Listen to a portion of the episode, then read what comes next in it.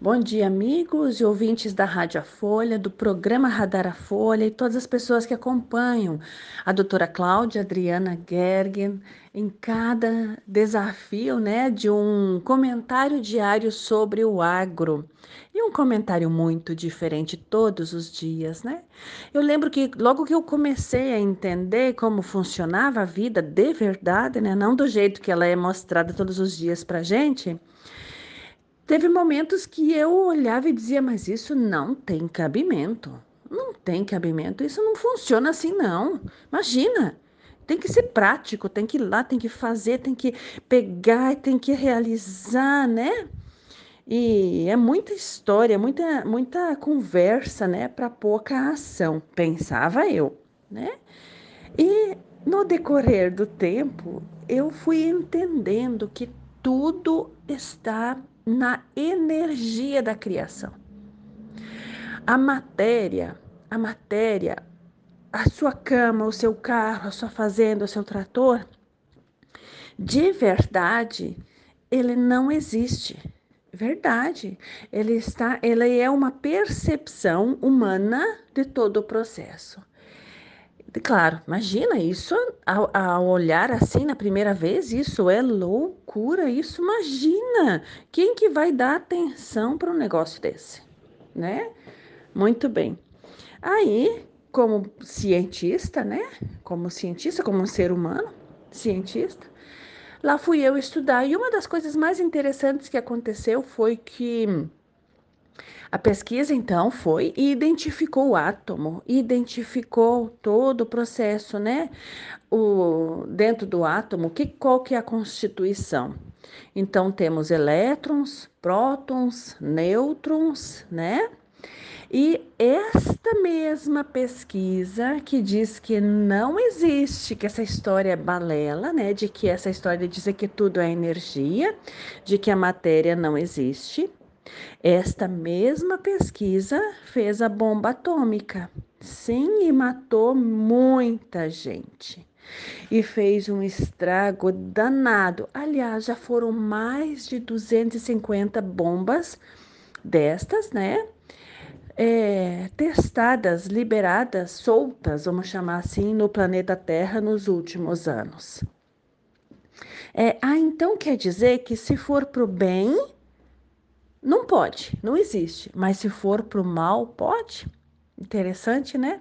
E daí vem toda aquela historinha maravilhosa. Você pega o celular e envia uma mensagem. Esta mensagem chega no celular de outra pessoa.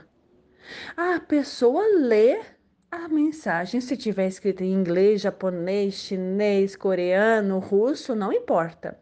Você, a pessoa que vai receber, vai receber e vai dar um jeito até de traduzir. E onde está essa informação? Como é carregada esta informação? É carregada através de ondas eletromagnéticas. Então, essas ondas eletromagnéticas podem se transformar, sim, num livro? Sim. Experimenta pegar uma mensagem, pega uma mensagem destas, envia para a impressora e imprime. Não vira matéria? Vira matéria. Você pega na mão e lê a matéria, aquilo que está escrito pela pessoa que escreveu e enviou para você pelo celular. Essa informação que você escuta agora pela rádio, né? Como que ela vai?